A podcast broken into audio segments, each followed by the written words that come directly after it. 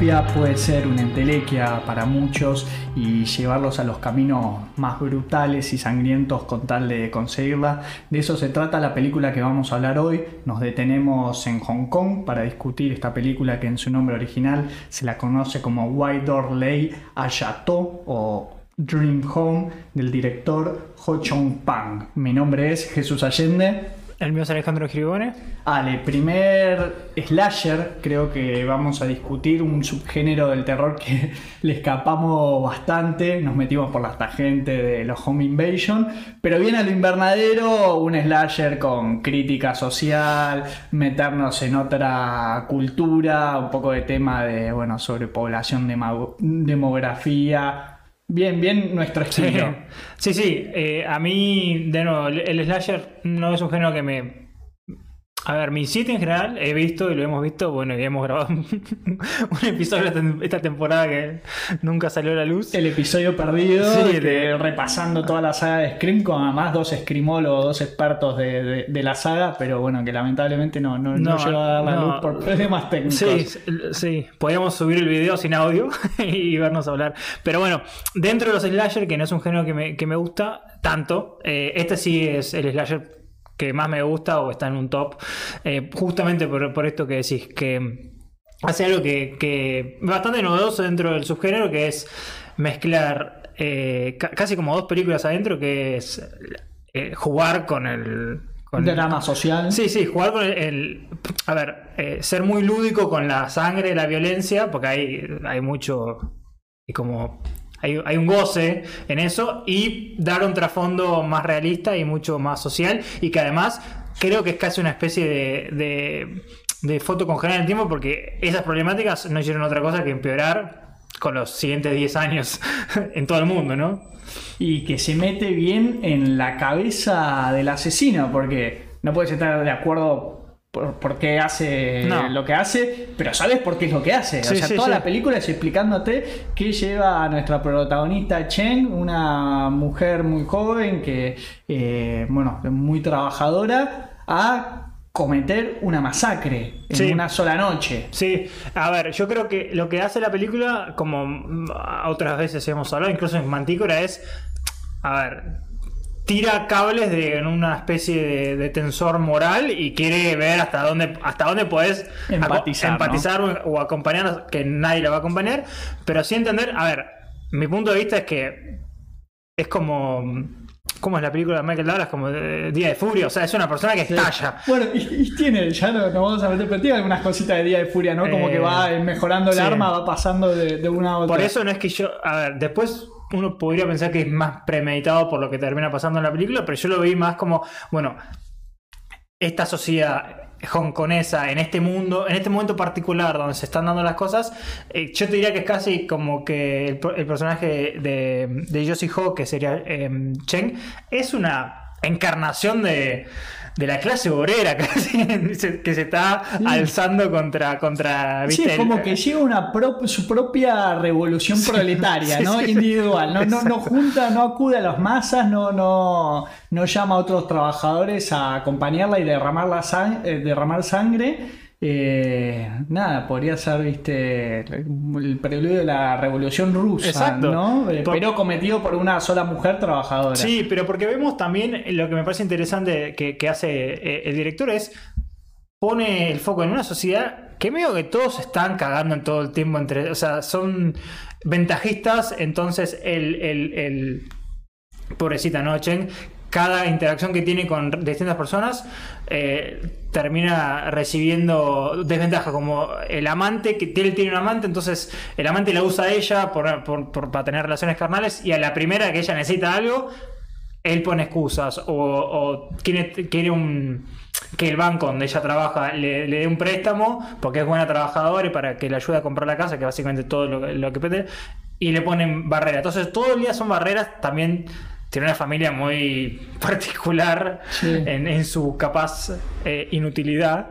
Entonces son todas barreras que, van erosionando la psiquis de, esta de este personaje hasta, hasta estallar. Sí, son como cachetazos diarios socialmente, también con sus amigos, viste, que le hacen eh, sentir menos, ¿no? Viste que por ahí planean vacaciones y ella A está ver, muy enfocada en el tema de, de conseguir una casa y ahorrar y el tema de el esfuerzo, como que lo tiene muy inculcado desde, desde chica y también una realidad, después nos vamos a meter también en lo que es el tema del barrio donde viven, tiene algunas cosas de los temas que toca Candyman, ¿no? Con el tema de gentrificación. Exacto. Sí. Es, eh, eh, pero acá la vemos ya de un modo más violento, ¿no? De como las de constructoras. eh, Sí, que bueno, habrá que ver en, en Hong Kong, que calculo que, que nada, debe estar inspirado en, en- en hechos reales esa parte, Sí, ¿no? hay, De- hay- de- hay un, hay un tagline rarísimo que, que es inspirar en hechos reales. Después vi una entrevista que obviamente es, sí, muchas personas tuvieron dificultad para conseguir casa, no es todo el resto. Claro, pero por ahí al- de algo de real debe haber esto del tema de estas eh, constructoras por ahí,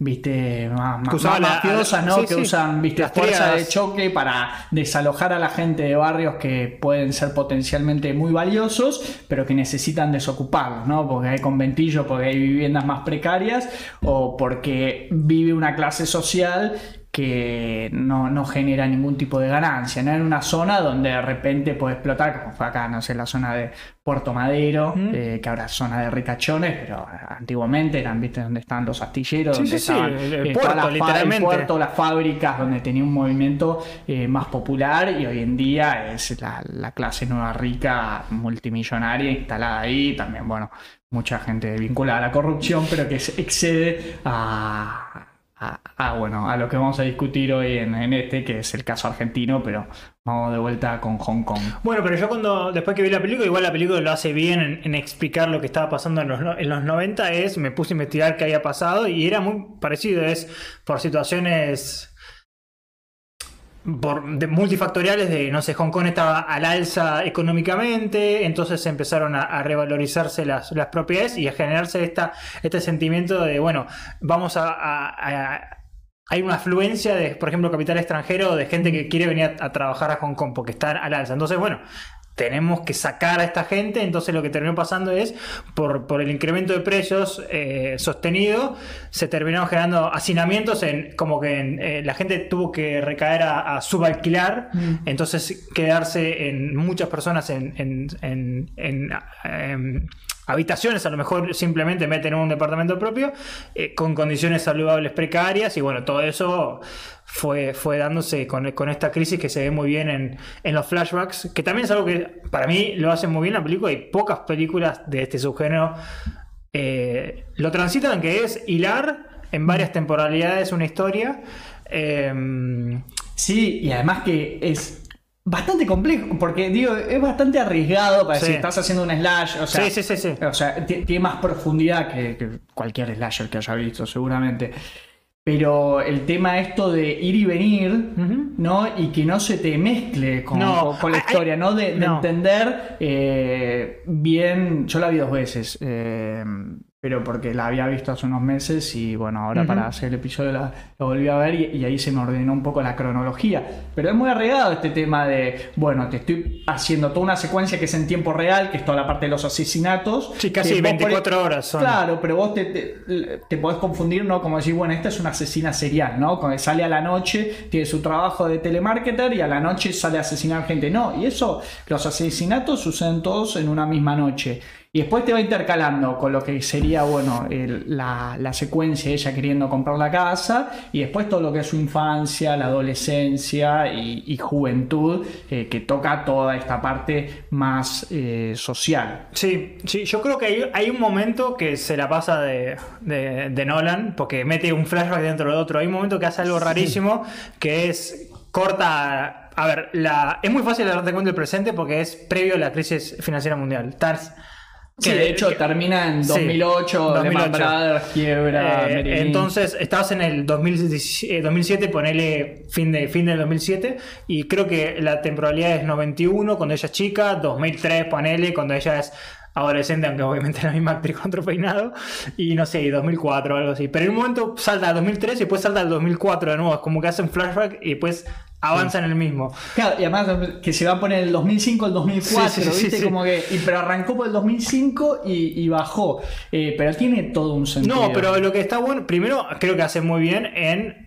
Estamos en un slasher, arranca el palo. Sí. Eh, arranca el palo. Y una eh, buena muerte. Y además cada muerte es, para los amantes del slasher, es una película obligatoria, porque te va a dar eso de eh, la satisfacción de. No, no, no satisfacción diría, pero como el, que va a ver Scream, como que, viste, está pensando cómo va a ser cada una de las muertes, que cada una tiene que tener su particularidad. Eh, porque si no, viste, se te pegotea todo y no, parece más una película de acción. El, el slasher es distinto de, una película de, acción. No, no, y, entonces primero ya eh, diferente de otros slashers, no esconden quién es el, asesino. Vos al principio no sabes quién es, qué es ella o quién es ella o por qué está ahí, pero arranca, me parece, a los tres minutos ya se le ve la cara y ya ves un... Es, medio una persona disociada de la realidad porque eh, agarra los precintos con un seguridad porque se mete y eh, básicamente lo ve morir y, pudiéndolo rematar, pudiéndolo hacer lo que sea, ve como él, trata de, salirse, que también es bastante... Eh, porque creo que va a decir muerte por muerte, ya la primera es genial. Sí, sí, no, y, ah, es medio juego del miedo. Porque la misma víctima se, termina por, eh, liquidar. Sí, porque se, tropieza, agarra de un un cajón de herramientas, un, un, cúter y trata de, de, eh, cortar estos, el estos precintos que son, que son de, plástico eh, y se empieza a, cortar la yugular. Eh, que también todo lo que sea efecto práctico y si hay CGI, que creo que no hay, 10 de 10. Acá que es muy poco en uno de que se pega un tiro y sale el cachete y en ese por ahí en los cortes. Puede ser. nada, película de 2010. Sí, sí, sí. No, es impecable. Los efectos es y, muy bueno. Y, me da también que hay un. Hay, hay cierto. cierto aire lúdico medio de Tarantino de que hay un momento que es todo un caos y empiezan a aparecer personajes en escena y que decís, bueno, porque obviamente. Y tiene su cuota de humor negro. No, hay humor negro y, también. Eh, a ver, no estamos hablando de un asesino eh, prolífico, eh, experto en matar. Obviamente, si te agarra una persona con un martillo y está desprevenida, bueno, tiene las de ganar, pero va, vamos a ir viendo. Y también a lo mejor en la, en la, exasperación de que le siguen entrando víctimas, que se le van las cosas de las manos a, a, Chong. Es que tiene eso Hitchcockiano, ¿no? De Hitchcock, decir, no, como el asesino tiene que asesinar con lo que tiene a mano, ¿no? Ese es. Eh, mm. Ella, viste, va pasando el martillo al cuchillo o algo que, que toma eh, ¿Viste? Porque no te das cuenta que no hay, o sea, si bien tiene una, o sea, una motivación y, y tiene una idea, un objetivo de lo que va a hacer, realidad no pensó mucho el desarrollo, porque en esa misma noche que tuvo esta especie, podríamos decir, como eh, psicosis extendida. Es un momento, de, un momento, de pero psicótico, ¿no? sí, sí, sí. Es una psicosis eh, lúcida, podríamos decir, ¿no? Eh, porque ella sabe qué es lo que va, está haciendo y por qué lo está haciendo, pero bueno, obviamente es, es una locura y perverso llevarlo a ese extremo, pero bueno, de vuelta, es esta su propia revolución proletaria. Bueno, pero hay eso, eso que sí me gusta, que, que, no lo había visto la primera vez y que lo vi, que yo también la vi hace dos años, que es que o sea, lo que ellos están usando para matar a gente son las herramientas del padre. Y el padre siendo un obrero de toda, de toda su vida trabajando en un trabajo insalubre que, que inclusive le dio le, generó una enfermedad. Claro, trabajaba eh, como, como obrero en la constructora, el calafón más bajo. Inhalando asbesto y... y le agarra cáncer de pulmón, de hecho, por eso. Entonces, después cuando te queda mucho más claro que son las herramientas del padre, entonces lo veo, lo veo como, eh, viste, el, proletariado siendo masacrado. Eh, eh, el martillo y la hoja. sí, sí, sí.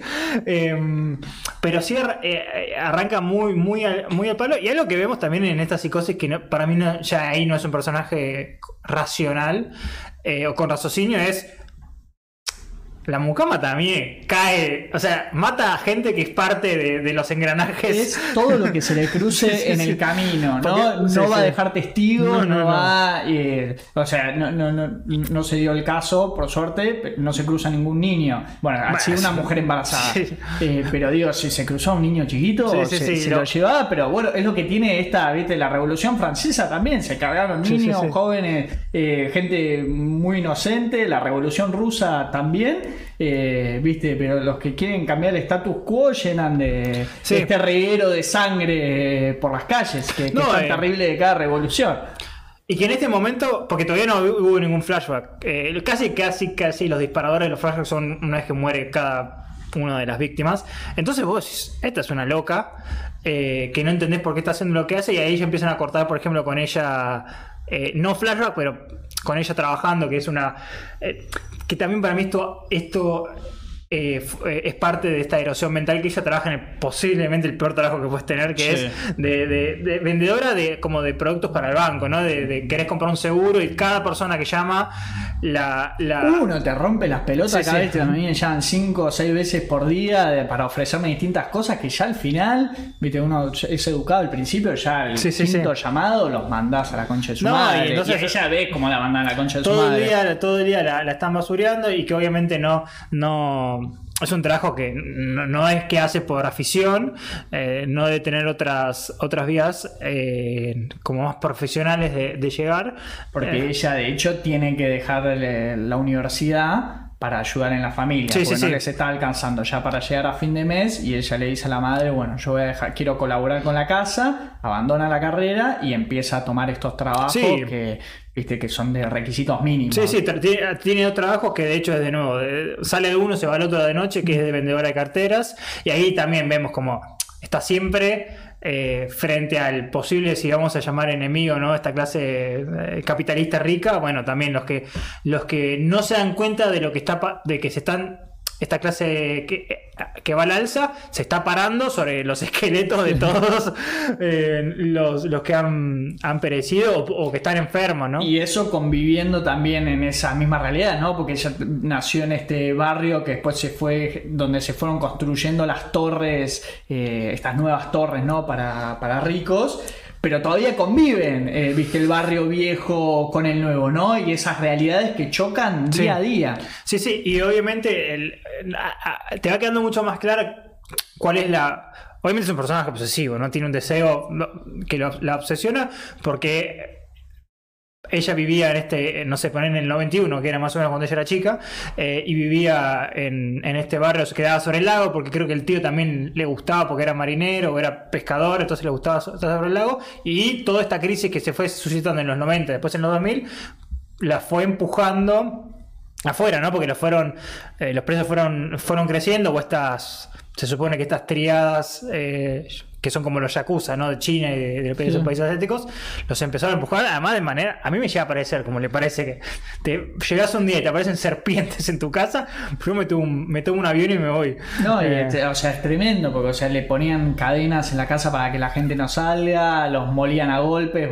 ellos veían desde la terraza como a la noche, viste, corrían a, a- a los vecinos, ¿no? Sí. Como, bueno, me hizo acordar un poco cuando fueron los juegos en, en Río de Janeiro y en también el Mundial en Brasil, ¿no? Que se contaba, ¿no? Que la BOP entraba a las favelas Sí, sí, sí, y para- fusilaba, viste, como para limpieza de, viste, lo que eran supuestos criminales o no sé qué, que ahí se cargaban, viste, sin- viste, juicios sumarísimos, ejecuciones eh, sin ningún tipo de justicia de por medio, para, viste, como lavarle la cara a, frente a este evento mundial que, que- se iba a gestar, ¿no? Esa parte muy oscura, viste, que, que, obviamos de, de estos eventos eh, masivos, viste, más allá del fútbol y el deporte. Sí, sí, pero por eso yo, yo creo que lo hace muy bien la película de- de presentar estas dos realidades, que es la realidad más slasher lúdico, de ver cómo agarra cosas eh, casi como si fuese John Wick, agarra lo que tiene a mano para, para asesinar, eh, como la primera muerte sacando el, el guardia, que me parece que, que ya arranca el caos, que es agarra... Pero tira por- la puerta abajo, Sí, sí, o sí. sea, es un G.I. Joe, eh, parece, viste, súper entrenada. Porque la primera víctima que también que es. Después me gusta cómo todo se contextualiza, que es. Es una víctima, entre comillas, al azar, pero ese departamento eh, tiene una tiene. razón de ser porque Lo va ahí. vamos a descubrir. Eh, pero bueno, la, es una chica embarazada. Eh, que tiene una, una, una, una ama de casa que le, le cocina, le limpia lo que sea y le tocan la- la- el timbre y ahí cuando va, va, va a abrir la puerta le, le dan un portazo y ya le empieza a dar, eh, no sé si con, con el martillo No, no, ya. la liquida primero le. Ah, con le- un destornillador. No, sí, un destornillador. En el ojo. Claro, le saca el ojo, que Sí, después sí, sí. queda ahí eh, el ojo en el piso girando. Eso es muy bueno. Y después está la mujer embarazada que no sé, estaba hablando con una amiga por teléfono teléfono en, en el cuarto. Sí, sí, y que ya nos queda claro un poco también esto de esta sociedad, ¿no? Porque el, el marido siempre está, está con amantes, entonces también hay como mucha disociación. Que además te engañan igual quiénes son estos personajes, porque está esta mujer embarazada hablando con el tema del amante y uno no sabe si No, hay algún tipo de relación Sí, sí, sí. eh, entre eh, el amante de Chen, ¿no? Porque sabemos que Chen. No, no es su novio, sino que es una persona que está casada. A lo mejor Y esta era la mujer, Y sí. a ella la cita siempre en estos hoteles alojamientos, cosas muy humillantes, porque el tipo cae a cualquier hora. Le hace se- pagar. le hace pagar la habitación. eh, cuando sabe que ella no tiene nada de plata y él, y- y él sí tiene. Y, y situaciones, todo, cae recontra borracho, le cuenta unos chistes de mal gusto, Sí, sí, que sí, pero desgracioso nada, ¿viste? Porque no, no, no tenía remate. No, no, El- no. eh, eh, No el un chiste, era un sobre cuento. un hombre que golpeaba a la mujer y humillaciones así, con, viste, constantes y, y crónicas. Sí, eh, pero de nuevo, no, no- al principio pensás que capaz esta es la, es la mujer, o sea, la mujer Sí. de- de- de- con la que está teniendo, está casado este amante que tiene, pero todavía no sabemos. Pero sí sabemos que está embarazada y que de nuevo, muy...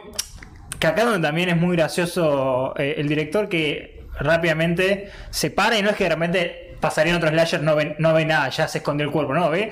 Ve tipo el, No, el no, fiambre ahí sí. y la mina mirando también con cara de, de- no que no sabía que había otra persona, ¿no? Eh, Cheng. No, y además Chen en ese momento que le atiende el celular a, a- A la amiga, no sé, o, o al, no, al amante, al amante. Que le está pidiendo cigarrillos el Te amante. das cuenta, ¿no? Como la improvisación de todo, ¿no? Que, ah, que le está mangueando que le lleve whisky, cigarrillo, para más que lo meta dentro del restaurante porque no les dejan, eh, viste, como Sí, sí, sí, eh, sí. no puedes llevar tus propias cosas a- al cine, ¿no? Exacto. Un poco contrabandear.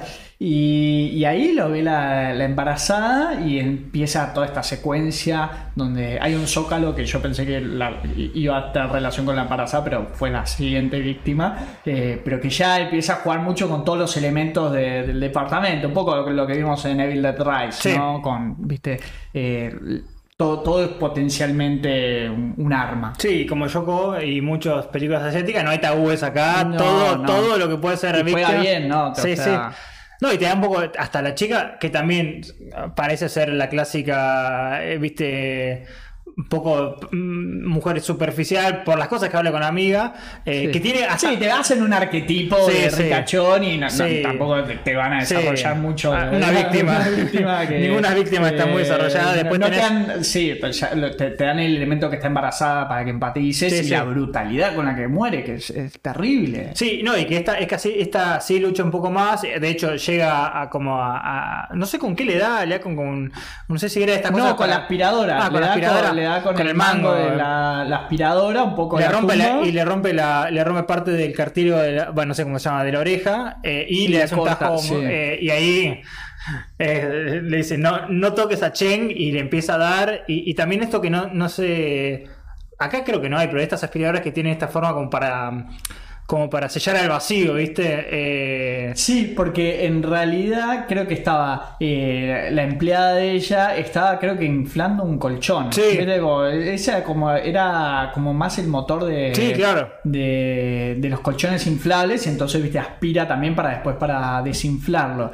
Y bueno, ya está. Después tendremos que hacer nuestro ranking de las muertes más terribles de, de este, de esta misma película. Pero cómo la ahoga. Sí, la- le pone le- es- es además, tremendo. de nuevo, La es- silla lo hacía, exacto. Sí, eh, la- claro. es que la, la ahoga y cuando ya está, cuando, ya- cuando ya más o menos de, de la falta de oxígeno cae, tú, se tumba al piso, le, le- prende el motor, o sea, le enchufa la- el, man- la- el mango este para, para succionar todo el aire. eh, Como si fuese un corte de carne. Sí, sí, un corte de carne, viste, sellado el vacío y, y de nuevo, y vos ves que la pobre chica eh, también forcejea y se termina cayendo, estando embarazada, se cae sobre, sobre su propio estómago y a ves cómo empieza a romper la fuente, Sí, an- sangre. Antes parece, ¿no? Como que tiene una y, y que ahí empieza a tener una pérdida Sí, sí. o rompe fuente porque ya un embarazo que estaba ya a término. Sí, sí, sí. Eh, No, Y es muy terrible eso, ¿no? Como viste el shock de, de- de la mujer embarazada que, que tiene una intrusa en la casa y directamente tuvo como un aborto espontáneo y después la brutalidad con la que la Sí, sí, rematan. con la que, la que la rematan y acá donde también hace, hace cosas que, que, eh, a mí me terminan gustando, pero sí puedo- pueden ser cortantes, que son todos, o sea, los- las, las transiciones a, los flashbacks que son medio, no random, pero de repente- vos de repente la ves a Cheng una vez, bueno, me dice con este, con esta habitación, está mirando a- de nuevo hacia el horizonte, mirando a- a- sobre la ventana, y ahí viene el primer flashback, ¿no? Que sería el flashback que estamos en el 91, ella tiene 10, Es una 12 niña. años, una niña, que habla también con una persona que creo que nunca vuelve a aparecer en el futuro, que es este, es este Jimmy, eh, que sería como el vecino de... mm, Ah, el niño. Claro. Bueno, pero tiene una razón por la que no vuelve a aparecer. Porque es, ella tenía este amigo de la infancia que era el edificio que estaba enfrente Sí, sí, a su enfrente. casa. Teníamos todo el tema este que estaban avanzando las constructoras. Esta es una zona cerca de- del puerto. Pero ya no, o sea, no, no tenían vista al puerto. Y empiezan a avanzar todas estas constructoras porque se está revalorizando el barrio. Sí, sí, los están- y le cortan los la están luz. desalojando. Sí, y sí. claro, y a Jimmy le cortan, y a- a- el Le cortan los cables, enfrente, le cortan la luz. Le ponen las eh, serpientes, eh, todas las cosas. y terminan expulsando a la familia. No sabemos qué, pero sabemos que porque después tenés esa secuencia donde ves el avance de Sí, la sí. torre que construyen ahí, que en realidad está es muy ese plano es o sea, precioso hay momentos- terrible, porque sí, ves solo la sombra de cómo se va construyendo este rascacielos, que además le va tapando la, la luz solar, a- que una metáfora impresionante. Eh, cómo le va tapando toda la luz a donde viven ellos. Sí, sí, sí. No, y, y que eso se mantiene ese edificio hasta que Cheng es grande, en donde viven ellos. sí, se mantiene. Y bueno, y vos también ahí es cuando se puede ver que hay como un cierto rencor en ella de, de todo lo que le está pasando y también obviamente aspiración. Pasan las dos cosas al mismo tiempo. O sea, ella quiere... eh, al principio quiere esto para. Me parece que era el tío, ¿no? Eh, que quería. Si yo te voy a. eh, nos vamos a mudar a un lugar donde, donde puedas, eh, viste.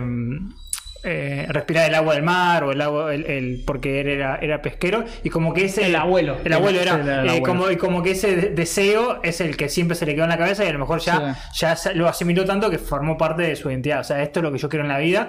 Y, y- y que es algo interesante de lo que vos hablabas que los amigos no es que la, la menosprecien por eso. Los amigos saben que no, porque eh, las cosas no viven en un país donde no puede como también acá lamentablemente Sí. no puedes comprar No. entonces la plata que tengo la voy a gastar en, en- en vivir Sí, la vida Sí, en- sí, porque el ascenso social es imposible, Es imposible. o muy difícil. Y decir, bueno, no puedo ahorrar, no puedo acceder, que es lo mismo. Sí, exacto, sí. Acá en, en Argentina, Argentina. nos pasa exactamente lo mismo. Eh, que mismo visto de las generaciones, lo, lo- De antes. lo boomer, la generación de ahora no, no ahorran nada. No, la verdad que el crédito está destruido, eh, el- la moneda recontra devaluada. Y entonces uno la gasta, viste, en cosas de de que viaje. ir- irse de viaje, que cada vez es más difícil Sí, también. sí. Eh, pero en cosas que viste que sean una satisfacción instantánea, ¿no? En vivir la vida. Decir, bueno, no voy a acceder a comprarme una casa nunca. El mercado tampoco es atractivo para, para ingresar, que es el tema que se toca reiteradamente en la película. Y bueno, y alquilaré y, y gastaré esa plata en otra cosa, que es como viven los amigos de, Sí. de Chen. En un momento hay como una especie de plan que creo que nunca llega a. a- a- No, de irse a Tokio. No, pero eso es un, es un viaje, pero viste que como que en un momento estaban pensando como sacar un préstamo entre los seis, ¿no? Sí. Pero me parece que nunca va a ningún Me lado. parece que iba medio para telar de la abundancia. Sí, sí, ¿no? era raro. bueno, juntamos, somos los inversores. Cada uno consigue tantos y entonces nos vamos pasando, Sí, hacemos sí, como un fideicomiso entre nosotros que, eh, resumido, telar de la abundancia. Es raro, una, era toda muy- una- era una muy extraño. Ponzi, esquema Ponzi. Sí, sí, sí. Era, era- entre era- amigos. No, y bueno, y Que también. ella no entra. Ella no entra y tampoco acepta, por ejemplo, el viaje porque cada cosa que, cada dólar hongkonés que, que tiene lo- lo- lo deja para este sueño, que también es inalcanzable porque, a ver, no sé, no, no tengo ahora el, el- el- la conversión, pero en un momento le dicen que sale como, ¿qué? 5 millones, 6 millones el... El departamento sí salía 6 millones y medio. Sí. El que quiere comprar ella, que es, o sea, era no un- tengo ni idea si es uno a uno No. con el dólar estadounidense, pero era, Pero era es- impagable. era algo caro Era para, impagable, para- sí, o sea, sí. para el estrato social de Sí, que ella pertenece, para los trabajos que tiene, era, pero aún así eh, había juntado algo de plata y, y estaba No, viendo lo que el sí, le, le- daban el crédito, Sí, eh, le, que- le cubrían creo que el 70% No, no, de ella la propiedad. pide. A ver, ella, ella, ella trabaja en un banco, entonces Sí. le dicen, para vos poder pagar este banco, este, este préstamo, yo, yo te tengo que cubrir el 70%. Y eso implicaría esta cantidad de plata, digo, meses, vos tenés 18 Sí, no mil sí. dólares hongkoneses todos los meses. Y ella dijo, no, yo, yo me arreglo. Eh, y- Más un crédito de 30 años. Sí, sí, como sí. Vas a estar Eh, encadenado. sí, sí. Que obviamente en, cierto sentido es una, es, si querés una, con, con lo que pasa es que literalmente seis meses después eh, hubiese sido un, eh, viste, le hubiesen rematado la casa, por ejemplo. Entonces sí, sí. Es, es como un... Es que tiene, esta película tiene que hacer su remake versión Estados Unidos. Porque sí, sí. podés tocar todos estos temas de. Eh, bueno, como el documental de. mm, Me sale Michael Moore. Sí, Exacto. eh, porque me estaba saliendo Alan Moore. Pero, eh, el de Michael Moore eh, que trata sobre este tema, ¿no? Todo el tema de después los desalojos masivos de estos créditos que dieron a Mansalva los bancos, ¿no? Con tal, viste, de, de- generaron toda esta burbuja inmobiliaria. después de gente que no, no tenía forma de, de pagar esas Sí. hipotecas. Y entonces yo estoy esperando el, remake eh, estadounidense que podría que está muy bueno porque esta película justo termina ahí con el, cuando se explota la, burbuja. Sí, y lo que, lo que hace bien es, de nuevo, es como básicamente te presenta un personaje que es empatizable eh, y que lo van deshumanizando en el sentido que la sociedad se lo, se lo termina comiendo, ¿no? O sea, la, la- las, las leyes, o como, como a veces decimos, la sociedad, ¿viste? No, no cuida de nadie porque no ve nadie individualmente, entonces es un engranaje general. Entonces cada cosa que, que- con la cual interactúa Chen le da una cachetada, metafóricamente, ¿no? Y- Y- y- es un poco el origen del Joker, ¿no? Sí, sí. Como de que eh, llega un momento donde se cansó de jugar por Sí. las reglas del juego, ¿no? Digo, pará, yo hice mi trabajo, yo, eh, o sea, trabajo tantas horas por día, trato de acceder, digo, bueno, no, Sí. vamos a ver otra alternativa. La alternativa Sí. es esta esquizofrenia psicótica de que termina en esta masacre. Sí, y, y de hecho el punto de quiebre que para mí es, es- es muy interesante, que es, que es Calo con el padre, ahí ya de nuevo, no hay... Está desasociada de la realidad, ¿no? Porque ni siquiera la familia eh, está, está, está dentro de como su, su, su, su seguridad. No, y que aún teniendo familia, siempre se la ve, o por lo menos como está construida la película, como una persona súper solitaria. Alguien como que no la acompañan en. Salvo de- algunos, viste, flashes, recuerdos de la madre, que la parte donde la vemos más dolida es cuando muere la madre. Pero... Porque, porque no le pudo dar lo que ella le había prometido, que era nos vamos a, vamos a conseguir esta casa. A ver, no, no- es que esté disociada de su familia, es que, es que la familia o está anclada en un, en un modo de pensamiento o en algo y no.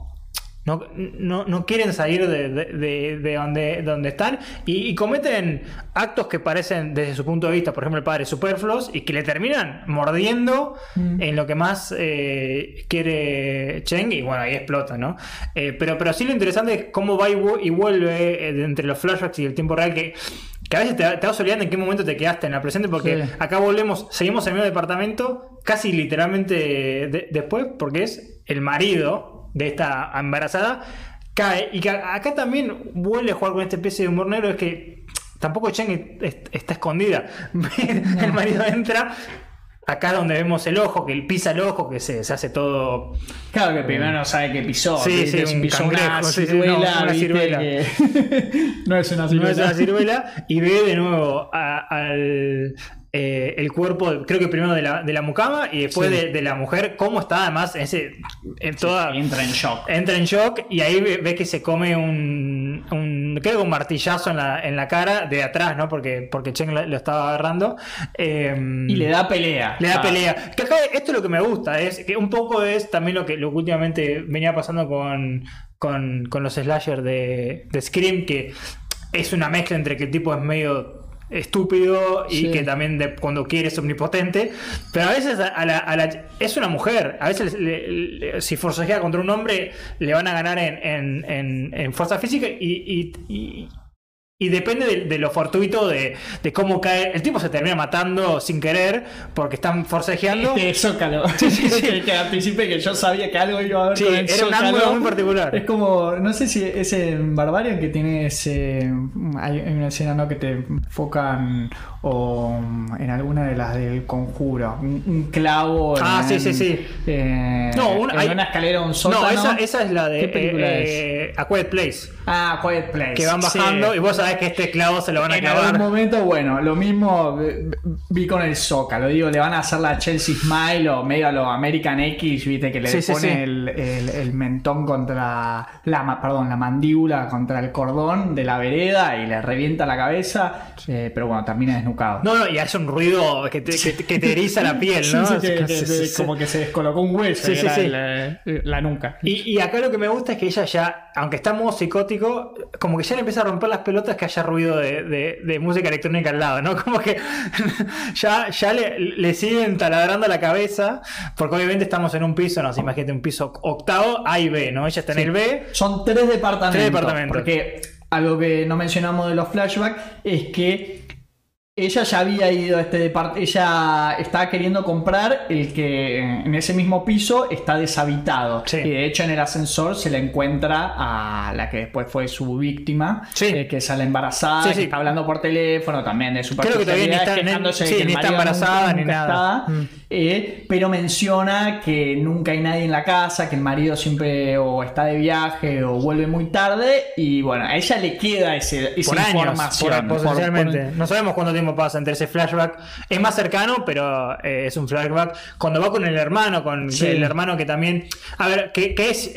Es un personaje obsesivo en su deseo, pero, pero también es loable. Digo, no es que se, se quería vivir sola. No. Quiere una casa. Para también eso- esto es algo muy, muy común de Asia, de que te vas a vivir después con, Con toda tu familia. con toda tu familia, porque es casi una forma de, de re- reciprocidad de yo viví en la casa de, de mis padres y de mis abuelos, entonces Sí, esa veneración Sí. a los ancianos, ¿no? Sí, De, entonces bueno, te- vamos a sí, cuidarnos. Tener, tener, obviamente después se muere el abuelo, se muere la madre, pero sí era como que cada uno quería tener un cuarto. Entonces, bueno, en este flashback es previo, eh, va con un, con un así un, un Sí, agente de bolsa, estate, sí, una- agente de inmobiliario. Eso, inmobiliario, no de bolsa. eh, y, y va con el hermano y les empieza así las cosas, eh, clásica venta. Y, y ahí ya te empieza a quedar claro por qué está ahí. Eh, por qué ese lugar específicamente. No es que entró un, departam- un edificio random y agarró un departamento normal. Eh, pero ahí ya volvemos, si querés, a, la- a este, a este- a este presente, donde empieza a escuchar la, la música fuerte que. Claro, pues los otros dos departamentos de ese piso eh, que ganan, es uno es el de la embarazada, en donde ya se liquidó a todos, A todos. Los, a todos los que habían. Y después otro donde hay gente más joven, medio un aguantadero de narcomenudeo, eh, ¿no? De, de jóvenes, viste, eh, que están enfiestados con música electrónica, prostitutas y drogas. Eh, Sí, pero- que pero- acá igual vos decís que es porque la música que le molesta. No, en un momento Yo- escucha, escucha, escucha música, no sé si va específicamente por eso. Claro, pero yo, o sea, me- yo entiendo que ella después va a ese departamento a empezar a rematarlos de ese departamento porque ya más o menos había cumplido su objetivo con la, la- la- la matanza que hizo en ese departamento. Pero cuando ella sale, se cruza uno de los de, de estos jóvenes que estaba entrando al otro departamento. Y dije, ah, bueno, ahí no quiere que quede ningún tipo de testigo por más de que la vio medio al pasar y, Eso es posible. y en nada sospechoso, ¿no? sí, sí, es muy posible eso. Pero era un, era un futuro testigo que podía testificar de decir, bueno, yo me encontré una mujer que no, no, no- no pertenecía a este departamento y bueno, y que la podían identificar. Sí, y ahí sí, dijo, sí. bueno, vamos, vamos a, eh, viste, que no quede ningún cabo suelto. Sí, porque este, este otro grupo que van a hacer, o sea, este va a ser otra, el, el otro escenario de carnicería, eh, que también son personajes que son así como entre, entre narcos, pero también hacen el, es el arquetípico de- del chico drogadicto de buen pasar. Me encanta el Eh, escapan. sí, sí, ese, sí. ese personaje, además Eh. que se banca toda, le hacen, o sea, eh, es, es sanguina- Sí, sí, es- sí. es sanguinario lo que hacen con, con él, viste, lo destripan. Lo- le- vive más de lo que debería. Eh, No, sí. Es como- se aguanta todo, con una actitud muy punk tiene ante, ante la amenaza que recibe. Sí, pero bueno, entonces lo que hace, lo que pasa al principio es que Chen, bueno, se cruza con este cuando sale al pasillo y, y se hace la de que se va a las escaleras para que no, para evitar preguntas y este punk que es entre amigo barra el proveedor de, no sé, cocaína que tienen estos muchachos, pues son dos chicos que están con, con dos, con dos prostitutas y que la están pasando bien. Bueno, se ve que tomaron de más y una de las chicas eh, empieza a vomitar y ahí es donde tocan el timbre y es este otro, este otro, el, punk. Eh, y ahí vos ya sabes qué va a pasar acá, ¿no? Ya sabes que Cheng se va se va a autoinvitar y va a haber, va a haber una masacre. También me gusta, esto pasa mucho en los slasher, es de alguna manera narrativamente los, los, los tenés que ir separando porque no, no puede caer la, la, No, no, no. la chica contra donde cinco. hay cinco personas, por más que una no tiene una sobredosis, pero se pasó No, está de, pasada. de alcohol y bueno, después aprovechan los otros dos para abusar de ella. Eh, y Que decir, también bueno, hay- entrará ella como una justiciera.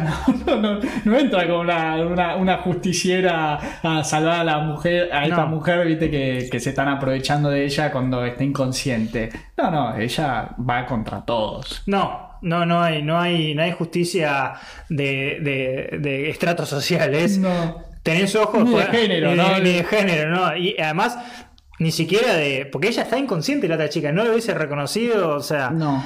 De no, no podemos pensar a. a- en- en, mo- en un frenesí Sí, sí, sí, de, ya está. de- ya de le está, sangre. está empezando a gustar.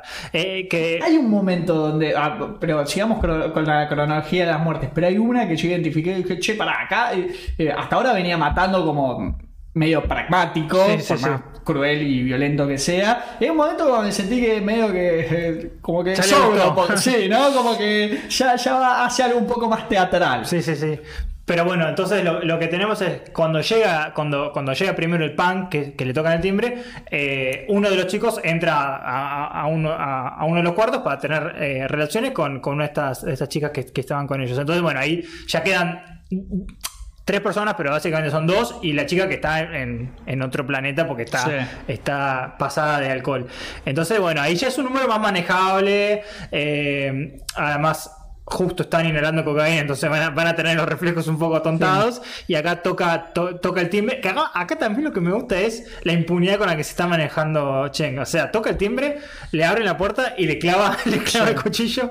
eh, un cuchillo que agarra de la cocina del, del- del otro. um, Sí, además de un solo movimiento se le, le corta. De, de ambas manos le corta dos dedos. Sí, porque lo lleva- uno es como que lo lleva- Vuela un dedo desde del punk. Sí, sí. Y además le abre, le abre los intestinos. Sí, sí, lo saca todo, que acá O también sea, es, es, eh, es el director. en modo. Sí, no, y el director- corte limpio. El director también yéndose a, a over the top, ¿no? Las, las tripas que obviamente son irreales y el personaje que no muere. Llanto, Rumadara. Sí, no, y eh, el tipo que, que en un momento se empieza a fumar un, un, un- un- un faso de marihuana destripado porque dice, bueno, me voy a- me- por lo menos me voy eh, feliz. De vuelta, actitud punk. Sí, pero sí, que está apagado. Sí, sí, sí, que está apagado. Eh, entonces, bueno, lo, lo- lo que le queda es, es el otro, ¿no? El, el- el que estaba más. eh, más cuerdo y que ta- también había como un.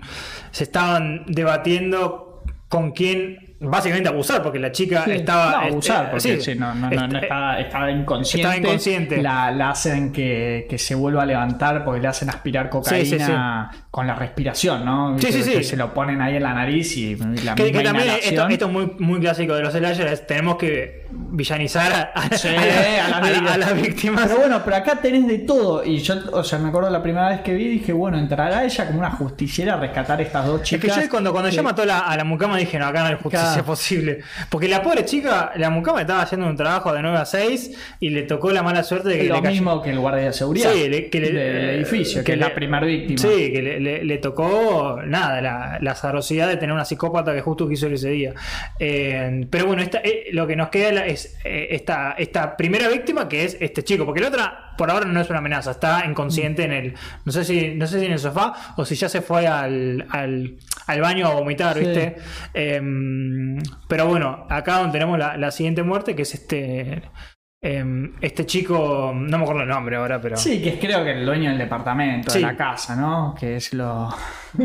lo apuñala con la pipa de marihuana. Sí, sí, que acá también es muy gracioso. A ver, yo, yo cuando vi la o de película. crack, metanfetamina. Sí, yo cuando vi la película dije, no, eh, no, no, no veo otra cosa que el director eh, pasándola bien con las muertes, Sí, ¿no? Porque, sí, ¿qué sí, tenés? Tenés esta pipa que, que se la clava y que le empieza a no como succionar, pero empieza a verter sangre y se empieza a llenar la pipa. Entonces, también desde un punto de vista de. Claro, ves, ves como lo, lo va drenando, Sí, sí, ¿no? sí. Como si hubiese, le hubiese pegado una sanguijuela que le va Exacto. sacando la sangre vos ves cómo se va llegando la pipa de, de litros y litros de sangre. Entonces se está cayendo, se está cayendo porque obviamente está perdiendo sangre y desde el punto de vista de efecto práctico es genial también.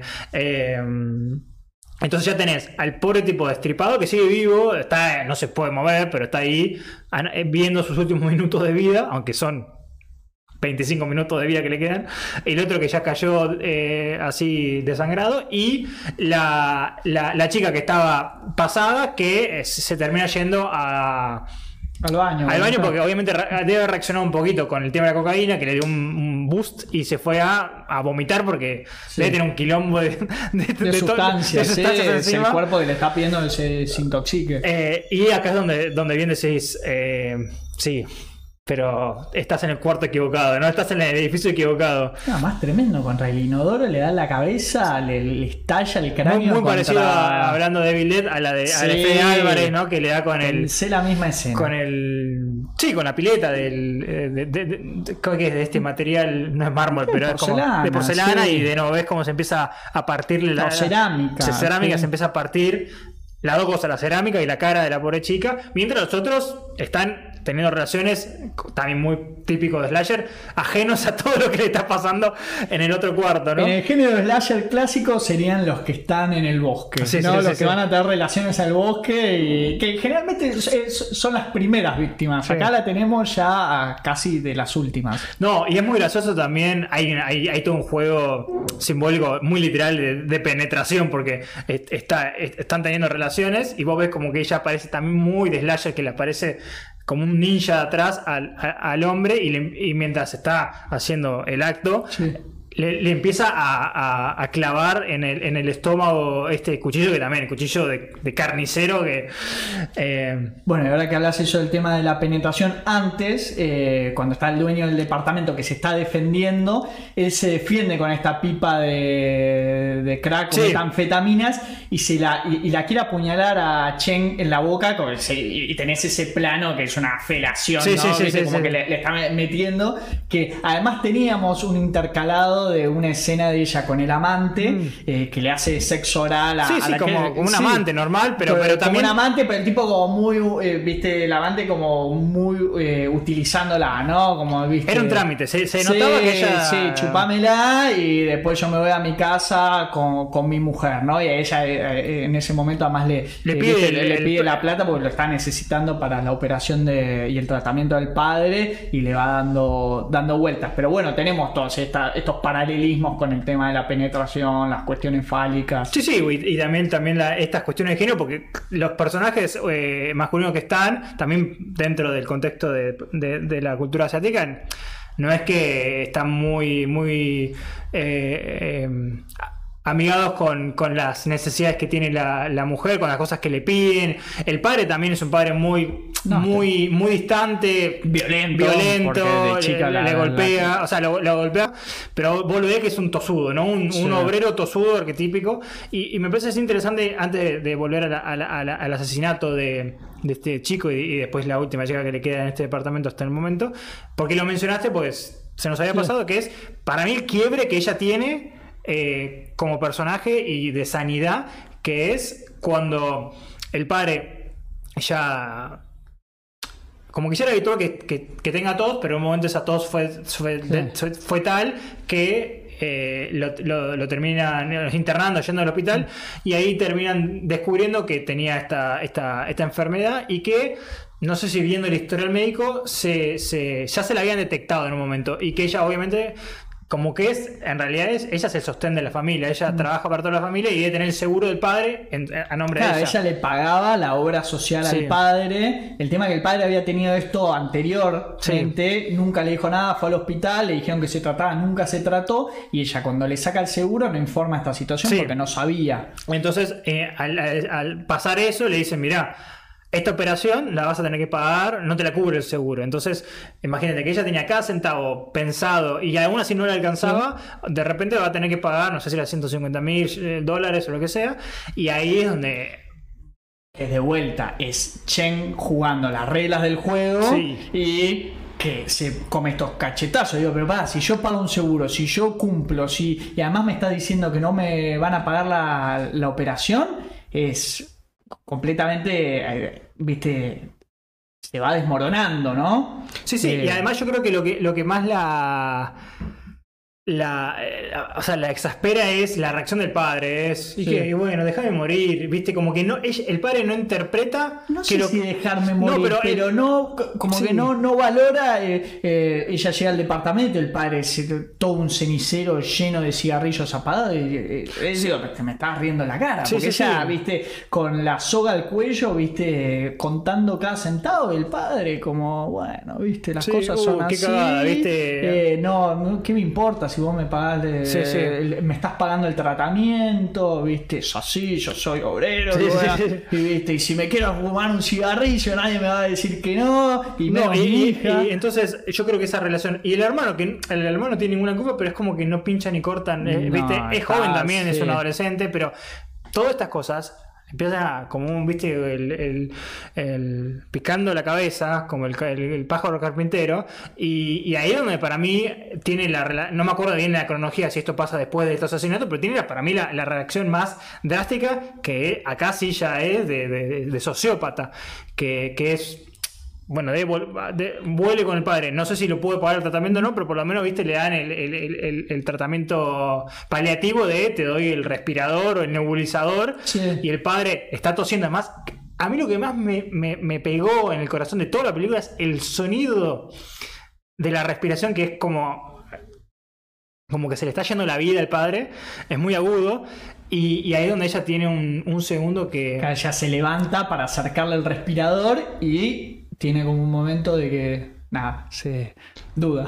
No, y además es muy gracioso porque cuanto más duda, más, más, o sea, es más determinante la decisión porque Sí. no puede volver después. Imagínate que, que du- duda 30 segundos y después se lo da, esa relación queda, est- está cortada. No, y cronológicamente, en realidad, el padre es la, la primera víctima. Antes, de, antes de, de- de ir a, a- a los Exacto, porque esta es la secuencia. Tiene eh, este evento con el padre a la noche que se está ahogando, eh, se le llena de líquido lo- lo- los pulmones. Ella le va a acercar el nebulizador y hay duda y lo deja morir. A partir de eso, ella tenía contratado, además de la obra social del padre, para empezar ya resolvía el tema de que, bueno, de que no iba a tener que pagar la operación y todo. Eh, y después el tema de que tenía el seguro de vida. Y el seguro de vida era 2 millones de, Sí, dólares de Hong Kong. Sí, de dinero. Dinero Hong Kong currency. Sí, sí, sí, sí. Y con eso es que puede terminar de eh, ofertar el, el precio original que le pedían por la casa que ella quería comprar. Con el- 4-9 o algo así. Claro, con eso llega Entre a lo esos- que le está sí. pidiendo. Y va el día que va a firmar el contrato y la pareja que es la dueña del departamento, que son unos ancianos, se echan para atrás. Sí, porque hay algo interesante que acá Ahí tiene el quiebre que, que- empieza con este raíz. Que también eh, algo interesante que, que a lo mejor en la primera, en el primer visionado no, no te queda muy claro, pero porque estás absorbiendo mucha información, es todo lo que pasa eh, liminalmente en el fondo, en, en la radio, es muy importante porque ella, ella está yendo a ver a, los a los propietarios, que llega tarde, ¿te acordás? Sí. Y vos ves que ya se está hablando de una corrida de, de- Sí. como de, de alza de precios. Entonces, obviamente, ella Hay mucha gente en la calle, ella de hecho eh, llega tarde porque está en el tráfico, hay mucha gente caminando directamente por la calle, ¿viste? Sí. hay como mucha convulsión Entonces, social. como que ya estaba. Inquietud. Esto, viste, que a veces los escuchás en la televisión que dicen, no, bueno, no, no es el momento para vender porque van a subir los precios. Seguramente esta pareja. Bueno, acá como en el 2001, se estaba por comprar una casa, agarró el corralito y viste, te- después más tarde te especificaron los dólares y todo, un caos. Entonces Que, bueno, que. estamos- Sí, no, hay mucha. Es, es peligrosa. Sí, me agarra un poco de Sí, sí. escosor y ansiedad. Eh, pero, pero lo que tiene es que seguramente esta pareja, que eran grandes, también deben haber escuchado. Mira, no, no es momento para vender o no este precio. Entonces, como iban a subir los precios, le pusieron como que tenía 2 millones más que era impagable. Ya no, ella tenía todo esto. ah, Claro, porque el ladrillo es un activo fijo, ¿entendés? sí, sí. Entonces vos viste, te puede pasar todo, pero vos el departamento físico lo tenés. Mm, Y ahí es cuando, como decimos, explota y explota físicamente porque ya los, los insulta y ahí es donde... Y es la última humillación. Sí, ¿viste, es la no? última Como- humillación y ahí bueno, ya, ya, ya volvemos a la muerte de, de- del tanto del, del último de estos chicos drogadictos o jo- Drogadictos en sentido, jóvenes que se estaban drogando, Sí, no, no era... Pero el punk era, era tranza. Sí, sí, o era sea, tranza. Él te- No- tenía no era relación amigo. con una pandilla, era el que, viste, eh, compraba y vendía droga. eh, y bueno, ahí tenía esta relación. eh, que también un poco por ahí, viste, podía justificar después quién cometió la, la, la matanza. Sí, ¿no? sí. Una gran coartada después para esconder. Guerra el- tríada, Claro, sí, porque parece, viste, como esas, viste, eh, bueno, a lo Kill Bill, ¿no? Sí. Eh, lo, lo- lo que hace Bill, viste, un grupo así, eh, o viste, un asesinato narco, ¿no? Que vemos, viste, noticias así muy terribles de masacres, viste, 20 personas, Sí. 25 personas. Y, y lo, lo- lo que pasa ahora, que acá es donde yo me refería un poco más al, al tema, además de, de capaz Pulp Fiction o mucho de Tarantino también en, en The Hateful Que es. Bueno, estamos en Cabo, la mina está, está asesinando a diestra y siniestra, mata a la otra chica que, que le clava uno de los tablones de, de, de- de la cama, tocan el timbre, la policía. y- y antes de lo de la policía, y ahí está le digo, porque generalmente eh, venía acá con todas las muertes más pragmáticas, pero cuando mata al que Ah, la estaba penetrando y que emula ese movimiento de la penetración, eh, le corta el pene y lo tira. Ahí, ahí es cuando dije, bueno, ahora está sobrando las víctimas, ¿no? Porque estaba dada vuelta, además le, le tira la sangre como en, en la espalda a esta Sí, chica, sí, como sí. si le estuviese eyaculando encima y le tira el pene sobre la cama, porque la podría haber asesinado, viste, de espaldas y nunca se hubiese enterado, pero le tira el pene para que vea, ¿no? De que lo habían amputado eh, al, al tipo con el que estaba teniendo relaciones. Y ahí empieza este- esta cacería de- de- del gato y el ratón, eh, que da vuelta a la cama hasta que la termina empalando en, en la Con uno de boca los tablones, con sí, uno de los tablones de la cama. Sí, y sí. ahí entran los policías. Sí, sí, que, que acá de nuevo es ella en- en- en otro, en un modo eh, que, que yo sí que me gustaría discutir hasta qué punto. O sea, si después lo que termina pasando es fortuito o esto era un plan. Eh, o sea, hay una, hay una reacción a, lo, a todos estos asesinatos, pero ahora lo vamos a hablar. Pero bueno, caen estos policías, acá tenemos la clásica escena medio de tensión de que, uy, no me van a descubrir, uy, ¿qué te pasó? con Sí. ¿Por qué? Porque esta sería no, me, me, me corté. Eh, y ahí entran, saben, ponen la puerta en el, viste, en, Sí, en- ven algo raro. Ven algo raro. También, No, y parecía eh, como que era una mujer golpeada, Sí, sí. que la tenían medio de rehén, viste, el marido, la pareja, y también un poco, yo entiendo que intervienen por eso, ¿no? Sí, sí, como que sí, dice, sí. me está mintiendo, pero porque está queriendo proteger al agresor, pero no, no, no, no, no. tenían ni idea de No, la no, y- película. y- sí, sí, y abren y ven un escenario que, les, les, les, les hiela la sangre y que también son, ah, no son gorgoris, pero tampoco es que son los policías más capacitados del mundo, ¿no? No. Es uno medio viejo y el otro parece como un novato, un rookie, eh, y ahí es donde ya el, el, el drogadicto sigue vivo todavía, agonizando, pero sigue vivo. eh, y, Aparece la mujer empalada. Sí, sí, sí, sí, empalada.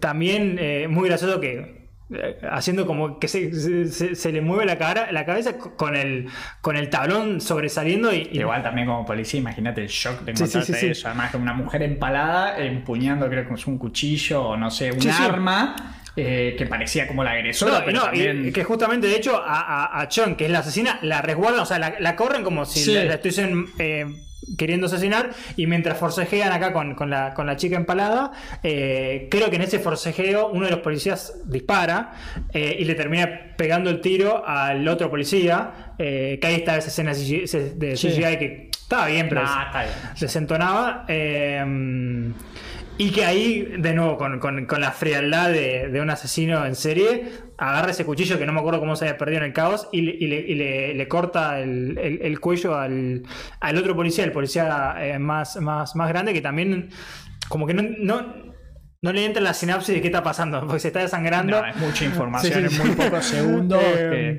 que y ahí es con cuando- ellos muertos. No, no, y es muy gracioso visualmente, ¿no? Vos, vos ves el escenario parecido cuando vimos en, en, en The Wailing, ¿no? Todo el- el- el- lo que pasó después. Todos los El cuerpos, aftermath. el aftermath, todos los cuerpos, la sangre. eh, Pero a diferencia de Welling, que te muestran solo el resultado, No, acá ves- acá ves todo el proceso. Lo ves todo y también ves que a mí lo que más, más, más gracioso me, me resultó y que más interesante me resultó, que no es no solo impoluto, no es perfecto. O sea, hubieron 400 millones de cosas que se tuvieron que alinear para, para que no muera Chen en el medio. Entonces eso sí me gusta.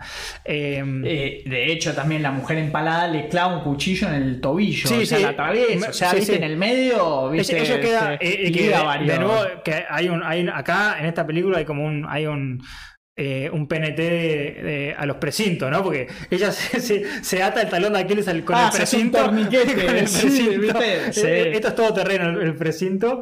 Eh, y bueno, y lo que yo quería decir es, lo que termina pasando, y es casi, acá es la ironía positiva en este caso de, la vida, es que con 11 asesinatos, más o menos creo que eran 11, una cosa así, obviamente salen en los diarios, y hubo una llamada mágica Pará, y nos faltó la última muerte, la última víctima, que el punk todavía sigue vivo hasta el último momento. Ah, verdad, sí, sí, sí. Porque es importante también cómo, cómo termina de morir el punk. El punk lo teníamos Sí, eh, con las vísceras para afuera, que se había intentado fumar el último porro, pero lo tenía apagado.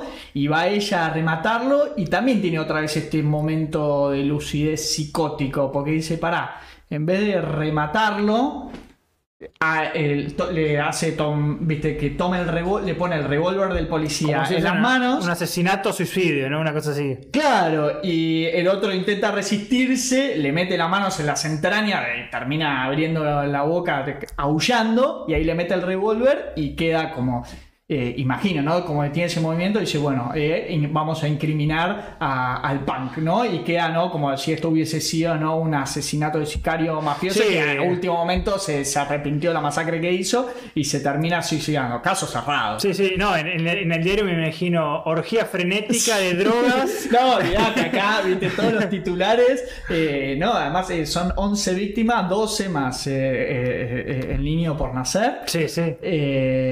Y, y nada, y queda para titulares de, de lo que se te ocurra, ¿no? Viste, claro, exacto, tener todo el sexo, drogas, Sí, sí, sí. eh, viste, víctimas además de distintas clases sociales, eh, todo en un, ¿no? En una torre donde supuestamente no debería pasar nada, ¿no? Viste, de alto nivel, con seguridad, viste, ella la misma, la primera vez que va a ver el departamento, de hecho uno de seguridad lo frena abajo, viste, como que no está acostumbrado a eso de la seguridad privada. No, no, y lo frena casi por cara. Sí, Sí, exacto. Viste, Sí, como que sí, hay una cosa de- bien, como que haces acá. Sí, ¿no? sí, sí. Pero lo interesante que yo, esto es lo que yo quería decir, me parece muy bien que, que- que hayamos terminado, me había olvidado inclusive del, del revólver, es que ella después está trabajando en su, también en su psicosis, está trabajando como si no hubiese pasado nada ayer, y lo llama Nelson, este, este chico Sí, que era el, cortada. Sí, sí, este chico que era el, el- el de- el de bienes raíces y le dicen, están interesados, nuevamente se interesaron los, los, los, los propietarios y ella le dice, bueno, ahora es como que te diga 3 millones, o sea, no sé, la mitad. Eso es lo que estoy dispuesto a pagar. Y dice, no, pero me parece que es muy poco. Y, ah, pero casualmente tengo el diario acá. Y vos ves los titulares del diario, do- doble página, 11, o- 12 muertes, bueno, 11 muertes en, en un coso. Y, y ella diciendo, me Que parece es que... además el tema de todo, o sea, durante semanas, sí, ¿no? sí. Que habla toda la gente de qué pasó ahí. Entonces ella dice, me parece que te estoy haciendo un favor eh, tomándolo a este precio. Primera vez que, más sacando toda la parte de los asesinatos, donde vemos el personaje de Chen con control. Sí. O sea, como sí, control sí. sobre la situación. Sí, sí, sí, agencia ¿no? sobre la- Siempre estaba en el, o sea, en las relaciones de poder siempre estaba desbalanceada. Sí, acá tiene última y palabra. acá está eh, por encima, ¿no? Y- tiene ella eh, el poder de, de decisión eh, sobre el otro, ¿no? Y, y, viste, ella, viste, aprovecha la situación. No, de hecho casi que como que le dice, bueno, hablale con ellos, como le corta, ¿no? Le tira la... ¿A quién se lo vas a vender? Sí, ¿no? sí. Digo, o sea, te estoy ofreciendo la mitad de lo que vale, pero es más de lo que mis amigos me están diciendo que soy una loca por querer comprar un departamento al lado de dos departamentos donde hubo una masacre. Si nosotros, entre los tropos que nos gusta ver es por qué cuando van las mudanzas, ¿no? En, en las películas de fantasmas especial, eh, los lugares son muy baratos. Y estamos hablando baratos porque hubo un asesinato hace 40 Sí. años. Imagínate, 12 hace un mes. Eh, pero lo que para mí es interesante de, de debatir, no hay una respuesta, es si esto fue premeditado o no. Premeditado es que ella iba a hacer esto para que pase esto, o si fue Michael Douglas, Día de Furia, estalló contra, contra la clase eh, la clase alta y le un ser superior le, le dijo, bueno, sufriste mucho, te voy a dar este departamento. Es, un debate interesante. No, es que yo de vuelta abogo por la teoría de esta psicosis lúcida, Sí, ¿no? sí. Como que tiene un momento donde ella se quiebra eh, y, y va a este departamento con este objetivo y lo logra y se lleva puesto todo el que se encuentra. Y en este raid, viste, toda persona que, que, se le aparece es un testigo potencial. Y ella termina teniendo esta frialdad que, de vuelta, es el Joker. Ya tenemos un modo villana donde no le importa. Ella consigue lo que quiere. Y me gustó este tema que tocamos al principio, ¿no? es una revolución. O sea, es, viste, ella logra romper el status quo de acceder a un departamento al que de ninguna manera, si hubiese seguido las reglas del juego eh, económicas y sociales, no hubiese podido acceder. Y bueno, acá podemos, no sé, ya metemos historia de la relación de Hong Kong, de, o sea, de, ser una colonia británica, a después el proceso de descolonización británico que no ha terminado todavía porque quedan las Malvinas, algo muy importante eh, para nosotros argentinos, pero se desprende de, Hong Kong que de una manera se formó de manera capitalista, pero tiene una autonomía súper limitada controlada por un país comunista. Entonces debe haber una suerte de esquizofrenia social, ¿no? de estos dos modelos completamente antagónicos conviviendo en un mismo lugar. Sí, no, no, estoy completamente de acuerdo. Y, a, mí lo que, lo que sí me, deja con la duda, y que en realidad hay que, vos la viste un poco hace nada, es si es un final, comillas, feliz o no, en el sentido de si ella compró la casa o no. Porque si pidió un préstamo, la burbuja que está a punto de explotar le, caga la vida. Pero si ya lo compró, porque van se van a desvalorizar los, los, los, los departamentos. No, ella para mí compra, pero porque para empezar eh, lo termina comprando a menos de la mitad de lo que O sea, ya le alcanzaba con el, con, el, con, el, con el seguro de vida. Ella, el seguro de vida del padre eran 2 millones y ella tenía le faltaba uno y medio. Ponerle que tenía ahorrado uno o uno y pico, más un microcrédito en este sentido. ya, estamos con la Ya liquidó eh, el departamento. Y, sí, y si ella termina, ¿no? Ahí en. Eh, viste ahí mirando, ¿no? Sí, pero todavía no, explotó la burbuja cuando, mm. cuando está explotando. Ella escucha y en, en los noticieros ya dicen. Bueno, creo que pasó algo con, con, con con el mercado inmobiliario. Nos falta la secuela, ya explota la burbuja. No, pero lo interesante es que además es, Y ella queriendo vender el departamento. me, parece además que es una especie de, precuela eh, en, un mundo paralelo American Psycho, porque te queda un psicópata en la clase alta ahora. Sí, sí, sí, sí, eh, sí. Sí, alguien que de vuelta, que eh, rompió las reglas para llegar ahí y que tuvo que cargarse y se hace cargo de todos los cuerpos porque, y de vuelta, esta, esta metáfora, ¿no? Que es muy terrible, como del otro lado las torres estas se construyeron sobre los cuerpos de, los trabajadores, de las familias que tuvieron que eh, realojar de manera violenta, ¿no? Y gente, viste, que perdió su vivienda y que murió en el camino por esta banda de patotas de, de las constructoras y ella, en definitiva, o sea, individualmente, hizo lo mismo, ¿no? o sea, consiguió un departamento a base de la sangre de, todas estas víctimas que se cargó. Sí, sí, ahí, y ahí, ahí, sí puede ser sacando dos o tres cuerpos, que es como la justicia social encarnada en ella, ¿no? En su micromundo, de, con su microdeseo, pero así termina con ella viendo el horizonte, viendo también el agua en el medio y ya en el otro lado, del otro lado de del espejo. Em, Esto fue Dream Home, discutiendo acá en el invernadero, que bien como es nuestro estilo, un slasher para nosotros siempre vamos a encontrar las distintas capas para ir desentrañando crítica social, eh, temas culturales y bueno, y todos estos análisis y metáforas que nos surgen a partir de la película. Ale, ¿nos recordás las redes? Sí, nos pueden encontrar en Instagram como Invernadero Horror y en Spotify como el Invernadero Horror Podcast. Los esperamos para la próxima con mucho, mucho más terror. Mi nombre es Jesús Allende. El mío es Alejandro Giribone. Hasta la próxima. Chao, chao. Chao, chao.